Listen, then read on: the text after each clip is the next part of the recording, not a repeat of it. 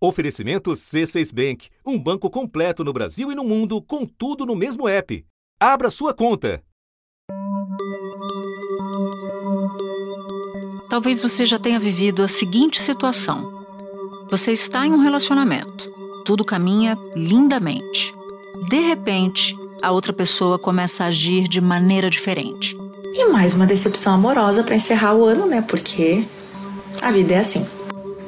E me dediquei para a pessoa e dei presente de aniversário para ela. E ela simplesmente foi mudando comigo, falando que tá com muito trabalho. E ai, que desculpa, não posso responder agora, mas simplesmente me deixando no vácuo. Em alguns desses relacionamentos, nem há mudança de comportamento. A pessoa simplesmente some a gente acaba escolhendo um caminho mais fácil, que não vai doer tanto, a gente tenta evitar aquele climão, ah, eu não quero sair com você. Mas a outra pessoa pode estar te curtindo também. Já parou pra pensar nisso? Que você pode ser uma pessoa tão agradável a ponto de outra pessoa gostar de você? Aí você sai da vida dela e ela fica como? Ué? Cadê? Desapareceu? O que foi que eu fiz? Dar um perdido, tomar um chá de sumiço, termos presentes há séculos no vocabulário de relacionamentos. E que ganharam o nome de ghosting nos tempos das redes sociais e dos aplicativos de encontros. Uma palavra inglesa que vem de ghost, que é de fantasma. É uma expressão usada já há um, há um tempo para significar o quê? Pessoas que entram na sua vida Parece que tá tudo muito bem, pode ser pessoas que começam um namoro, pode ser amigos, qualquer tipo de pessoa que entra na sua vida e de repente some do nada, literalmente do nada. Sem Deixa... aviso, sem nada. Sem nada. Deixa de responder, você liga pro telefone, não atende, deixa recado, não retorna, às vezes troca de telefone, é, troca de e-mail. É, essas pessoas somem, é como se elas evaporassem, por isso o termo ghosting. Você com certeza já deu ghosting em alguém ou tá planejando em dar ghosting em alguém. Eu mesma já fiz isso muito mais vezes do que eu gostaria de admitir. Da redação do G1, eu sou Natuzaneri e o assunto hoje é ghosting. Um episódio para entender o que é e quais as consequências dessa prática que atravessa alguns relacionamentos, sobretudo os relacionamentos amorosos. Eu converso com Natália Timmerman, escritora e psiquiatra, autora do livro Copo Vazio, que narra como uma mulher viveu o desaparecimento de um amor. Falo também com a psicanalista Ana Sui, professora da PUC do Paraná e autora do livro A Gente Mira no Amor e Acerta na Solidão. Segunda-feira, 15 de maio. Natália, como é que você chegou ao tema do ghosting para escrever o livro? Bom, eu cheguei ao tema do ghosting porque eu sofri um ghosting. eu demorei um pouco para admitir isso, né? Esse aspecto autobiográfico do meu livro, que é uma ficção. Mas tem esse núcleo de, de realidade. Só que quando eu é, escrevi o livro, eu ainda não sabia que existia um termo para isso. Eu simplesmente tinha levado um perdido e aquilo tinha me causado um sofrimento que me pareceu desproporcional e eu intuí que era algo que não dizia respeito só a mim. E aí, depois que o livro já tinha sido escrito e eu mostrei para uma amiga, ela falou: Natália, isso aqui se chama ghosting. E me mandou reportagens de revista, é, me mandou artigos científicos de revistas de psicologia. E aí eu fui entendendo, depois que já tinha escrito, que é, aquilo pelo que eu tinha passado, é, outras pessoas passavam também, e que era uma dor tão física, essa desse abandono amoroso, repentino e sem explicação, que é, em alguns casos chegava a melhorar até com analgésico, como se tivesse arrancado um pedaço mesmo. Né? E é curioso também, porque de repente eu virei, virei uma, de repente eu virei uma especialista em ghost. Bom, a gente vai falar bastante sobre isso aqui, mas eu tenho um ponto ainda nessa, nessa atuada que eu queria esclarecer com você. Quando eu li o seu romance, me impressionou bastante o tamanho do sofrimento psíquico da protagonista, da Mirella. Como é que você vê o fenômeno do ghosting do ponto de vista da psiquiatria? Todo fim de relacionamento, ou quase todo fim de relacionamento, a maioria dos términos e rupturas amorosas doem, né? Freud diz no Mal-Estar na Civilização que é das piores dores que um ser humano pode sentir, essa do, é, da rejeição amorosa, né? É, é, é, até uma das, das questões que chamam atenção e que eu quis que, que fosse assim no meu livro, né? É, é, a Mirella, que é a minha protagonista, é uma mulher muito bem sucedida, né? Ela tem praticamente tudo que uma pessoa de sucesso hoje teria, só que ela sofre demais porque um cara vai embora, né? E eu queria que essa aparente contradição aparecesse no meu livro, porque é justamente isso, né? A gente acha que a tecnologia faz com que a gente evolua, mas tem coisas que não mudam, né? O ser humano é, é abandonável, o ser humano é frágil, estar se relacionando, é, estar no relacionamento amoroso é se colocar vulnerável, né? Eu acho uma coisa absurda, sem, sem cabimento, assim. E isso afeta muito a nossa vida, né? Porque a gente fica pensando que a gente é errada, que meu Deus, a gente não merece ninguém, eu sou um horror. Porque se a pessoa assumiu, ela tem razão. E não é isso. A pessoa que é errada é a pessoa que precisa de terapia. O que eu fui aprender depois de ter escrito? Natália psiquiatra respondendo pela Natália escritora, né? que, é, de fato, né, quando essa ruptura ela acontece sem explicações, a dor é muito maior, né? É, todo fim de relacionamento ele precisa acontecer é, sozinho né? É, é, sempre sozinho que se dá esse fim. Só que quando a outra pessoa simplesmente desaparece e, e, e não dá nenhuma explicação, que é algo que tem acontecido mais e que a dinâmica das redes é, proporcionou esse aumento mesmo. A imagem que eu gosto de usar é alguém que está apoiando, se apoiando em algum lugar, né? É, e, e, esse lugar desaparece de repente, né? Quase como se é, a pessoa perdesse é, repentinamente um, uma espécie de apoio. E aí ela passa a, a, oscilar entre explicações, né? Que vão desde as catastróficas, né? Nossa, aconteceu alguma coisa, ele deve ter morrido para me responder, ou as mais banais, ah, o celular quebrou. Aí quem quem é vítima desse comportamento fica pensando, o que, que eu fiz, né? Tipo assim, aconteceu? eu será falei alguma mal? coisa. Será que alguma coisa? Será que morreu? Será que a pessoa teve alguma coisa? E você tenta se comunicar até às vezes por preocupação e não consegue. E tudo isso para como um pêndulo, né, que passasse muito rápido pelo centro de verdade que é simplesmente ele não queria mais. Né? Mas isso não uhum. foi dito, então abre espaço para muita fantasia. Como você mesma disse, o, o ghosting não é um fenômeno novo, dar perdido, tomar chá de sumiço. Mas eu queria te pedir para definir como essa prática aparecia antes na nossa cultura, antes de ser nomeada ghosting. Eu, eu me surpreendi muito quando eu já tinha escrito Copo Vazio e é, fui ler Razão e Sensibilidade, da Jane Austen. Porque lá eu vi um ghost. Lá há um ghost. Não se chamava assim. É, era muito diferente, porque, é, imagina, eram cartas que eram é, enviadas por emissários, né? Num, num, a comunicação não era tão constante quanto é hoje, e tão fácil. Mas ainda assim, a, a Marianne, uma das personagens, a personagem que pode dizer que representa a sensibilidade nessa, nesse par do título do livro, ela tá apaixonada por um, por um rapaz que aparentemente corresponde. É, todo mundo acha que eles vão se casar, porque naquela época, enfim, pegava muito bem. Prometer se casar, é, expor os sentimentos bem diferentes de como é hoje. A gente está falando de um livro publicado há mais de 200 anos. Há né? mais de 200 é de anos. 1811. Exatamente. E foi muito surpreendente porque aí de repente ele desaparece, ela quase morre, ela adoece essa personagem.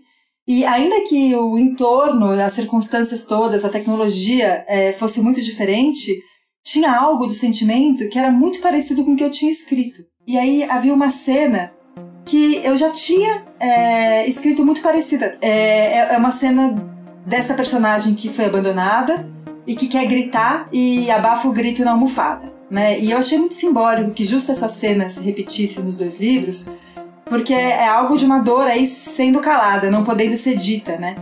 É, não uhum. podendo ser gritada. O quanto se é, pede de muitas formas a uma mulher que tenha um homem do seu lado, ou enfim, que, que a mulher esteja no relacionamento, mas quando esse relacionamento não acontece, e se ela sofre muito, ela é exagerada. Né? Então é como se a conta fosse sempre é, para a mulher. Tanto no caso do, do livro da Jane Austen, quanto no, no caso de Copo Vazio, do seu livro, a gente está falando de mulheres que foram abandonadas, em que homens desapareceram. Mas a gente sabe que a prática não é exclusiva de homens ou de mulheres, ou de relacionamentos hétero ou homoafetivos, certo? Ela é uma prática meio que generalizada, dá para dizer assim? É, mas é curioso, né? Porque depois que eu escrevi o livro e aí fui, fui estudar e aprender sobre o assunto, eu li é, um outro livro chamado A Rosa Mais Vermelha Desabrocha, de uma autora sueca chamada Liv Stromkis, que é um, um tratado sobre o amor nos tempos do capitalismo tardio, escrito em quadrinhos. É um, é um livro bem bonito, recomendo muito.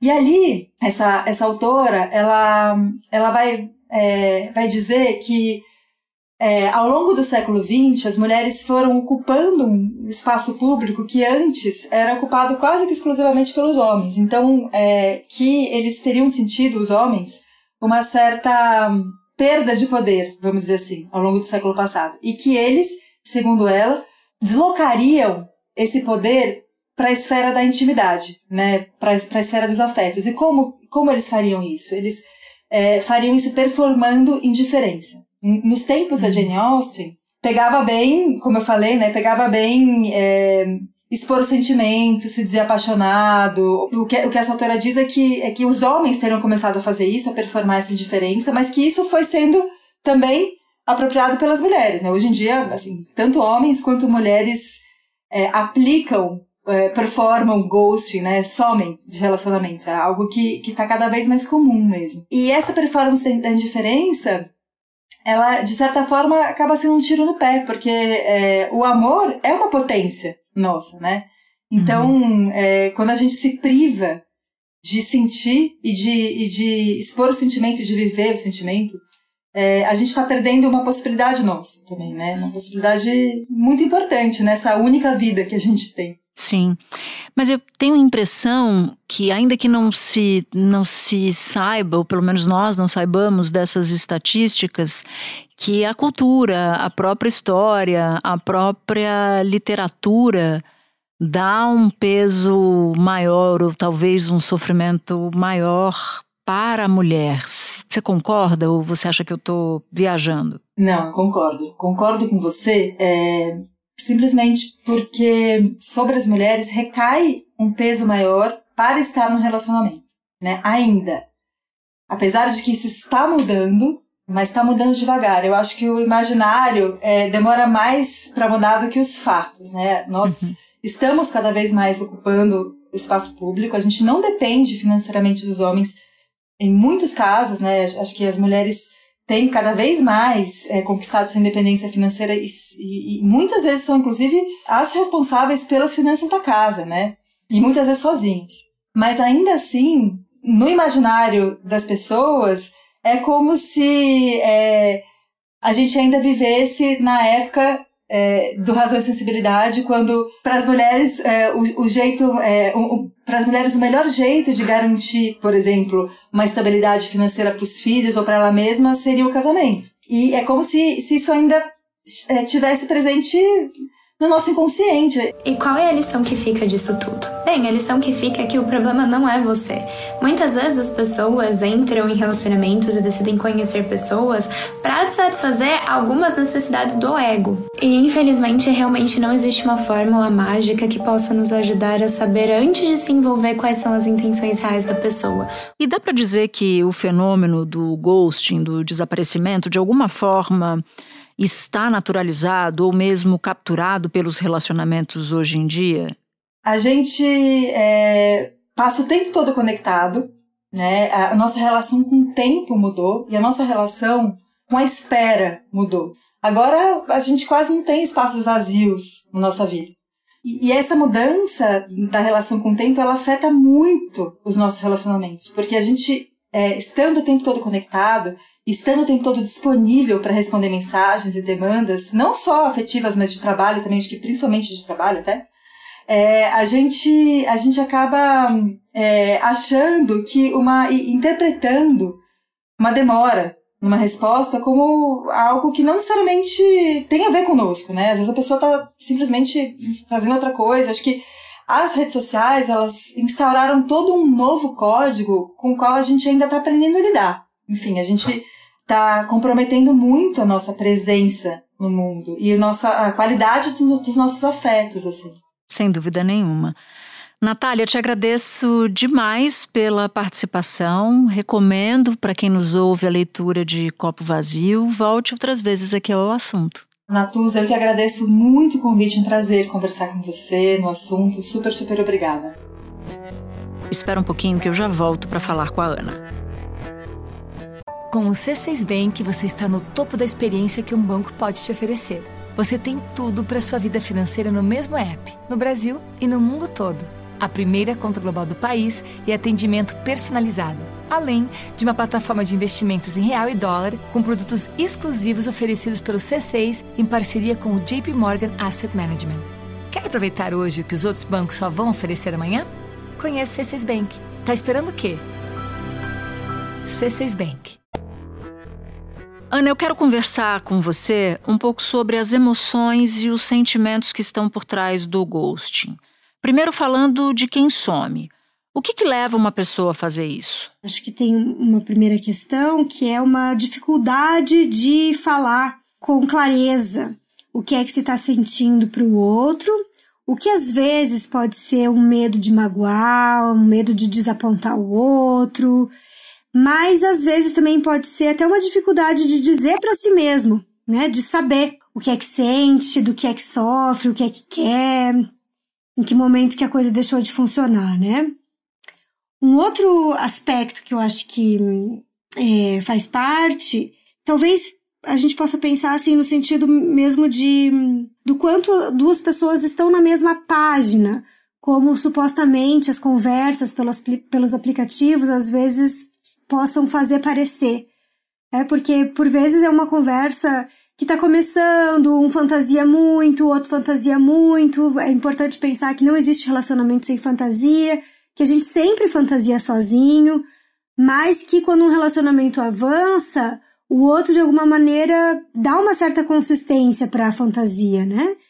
E acho que quando acontece essas notícias, como por exemplo do ghosting, Uh, o sujeito vai se dando conta do quanto ele estava completamente sozinho mesmo nessa, nessa invenção fantasiosa que ele faz de quem é o outro, de quem é ele, de quem seriam os dois juntos, né? Agora, isso também pode, dentro dessas hipóteses que você relatou, se tratar de pessoas com grande dificuldade de, de enfrentar conflito ou uma vontade de evitar conflito tem esse perfil, eu imagino. Sim, acho que tem isso com, com muita frequência, porque é muito difícil a gente desapontar o outro de maneira geral, né? A gente tem essa, essa tentativa de atender a demanda do outro, de estar no outro como se o outro também pudesse atender a nossa demanda.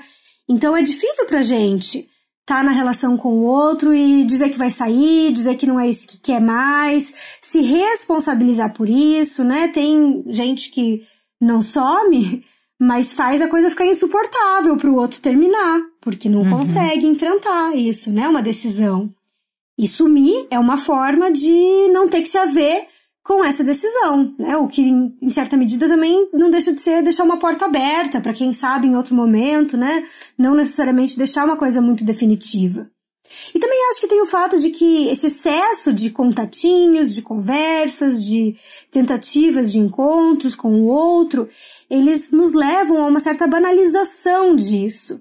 Um aplicativo desses de paquera perguntou aos usuários se eles já tinham sido alvo de ghosting. Para quase 80% dos usuários entre 18 e 33 anos, a resposta foi sim. Talvez acho que muitas pessoas não tenham muita ideia da, da importância que tem na vida de alguém, porque como isso não é recíproco, né, e a gente se relaciona em espelho, ou seja, eu sempre suponho que o outro pensa e o que o outro sente a partir do que eu penso e sinto. Então talvez tenha uma dificuldade de, de se colocar mesmo, né? A partir do que. de um cuidado na relação com o outro também. Agora, falando sobre o lado de quem é vítima de ghosting, as reações são muito variadas, né? Tem quem sofra muito, tem quem sofra mais ou menos com esse tipo de situação. Tem gente até que pode passar incólume por isso, talvez seja mais difícil essa situação. Você acha que muito do sofrimento vem da dificuldade de lidar com algo que você projetou e que não aconteceu, como uma saudade do que poderia ter sido e não foi, ou até mesmo muita dificuldade de se lidar com rejeição, porque o, o desaparecimento de alguém faz você pensar que o problema é seu, né? Você tem culpa por isso. É. Não saber é um tormento muito terrível por vezes, quando se. Por isso que facilita quando se pode falar disso, né? Porque nem que seja para dizer, não é com você, é comigo. O famoso, né? É, eu não tô pronto pro relacionamento, não tô pronta pro relacionamento, o problema sou eu. Eu concordo, né? Que era um, era um, um fora clássico, né? No, no, no passado. Mas esse, essa sensação de que você está sendo cancelado ou cancelada ou abandonado, abandonado, é muito difícil de lidar, né? É, exatamente, porque você fica sem recursos para fazer um trabalho de elaboração de luto. Porque quando o outro desaparece, ele não começa a construir alguma coisa que você possa continuar elaborando ali como uma amarração para a conclusão disso. E o desaparecimento do outro, então, né, o sumiço do outro, ele é uma página em branco que você pode escrever o que você quiser. Ali todas as histórias são possíveis. E a gente tende a ser muito criativo, né? E muito narcísico em relação a isso. Então, com muita frequência, a gente vai atribuir a si mesmo uma culpa, uma responsabilidade, um erro. E isso vai. Um defeito. E isso tem a ver com já a maneira como cada um elabora a imagem de si mesmo e vai longe, né, nas nossas neuroses. Agora, e nesse desencontro também aparecem os sentimentos que a gente já citou aqui, como rejeição e o abandono. Por que, que é tão difícil, Ana, lidar com esse tipo de sentimento?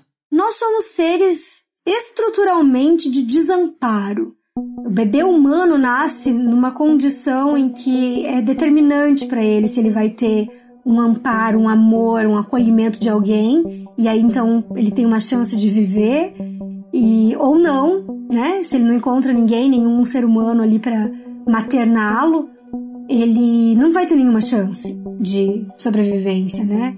E isso fica marcado no nosso psiquismo em alguma medida, mesmo que a gente tenha uma experiência muito benéfica em relação aos nossos cuidadores, aos primeiros encontros amorosos, ainda assim a gente tem um certo saber marcado no nosso corpo do quanto nós somos estruturalmente desamparados. Isso pode estar dormindo em cada um de nós, mas sob certas condições, sob certos acontecimentos, pode acordar de uma maneira mais angustiante ou menos angustiante.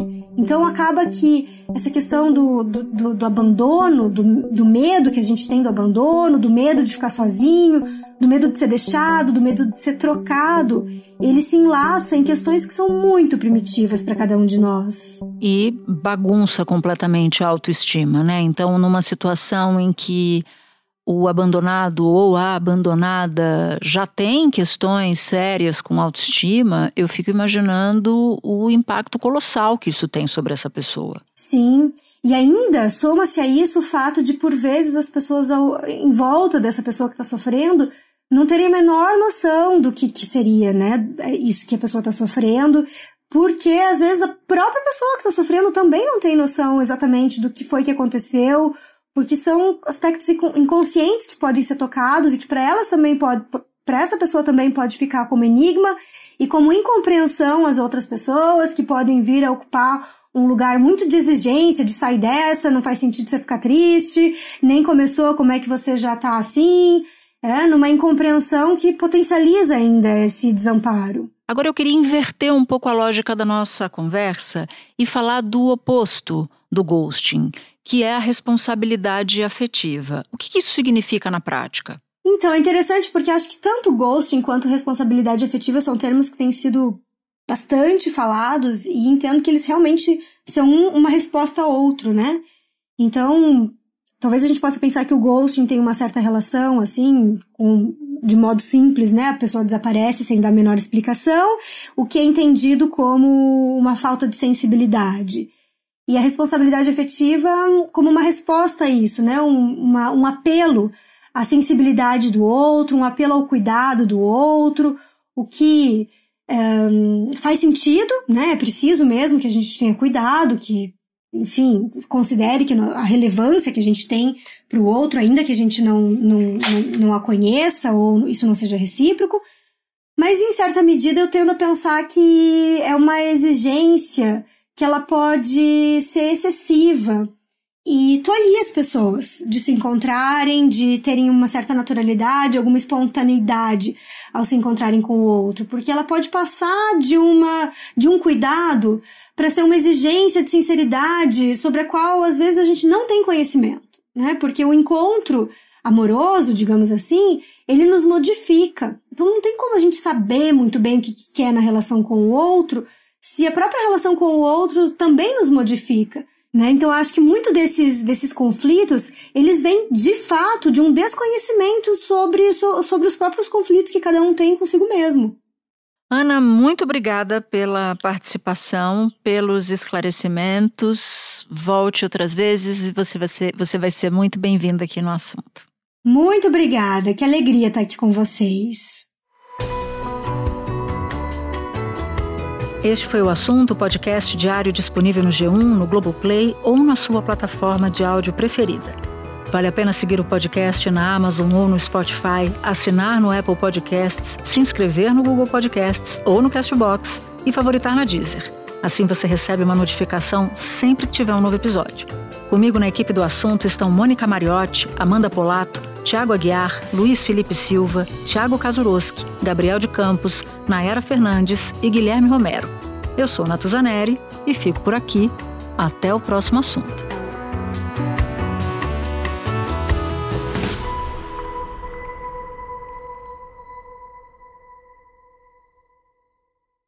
Você no topo da experiência financeira que um banco pode oferecer. Escolha um banco completo no Brasil e em qualquer lugar do mundo. Abra sua conta no C6 Bank.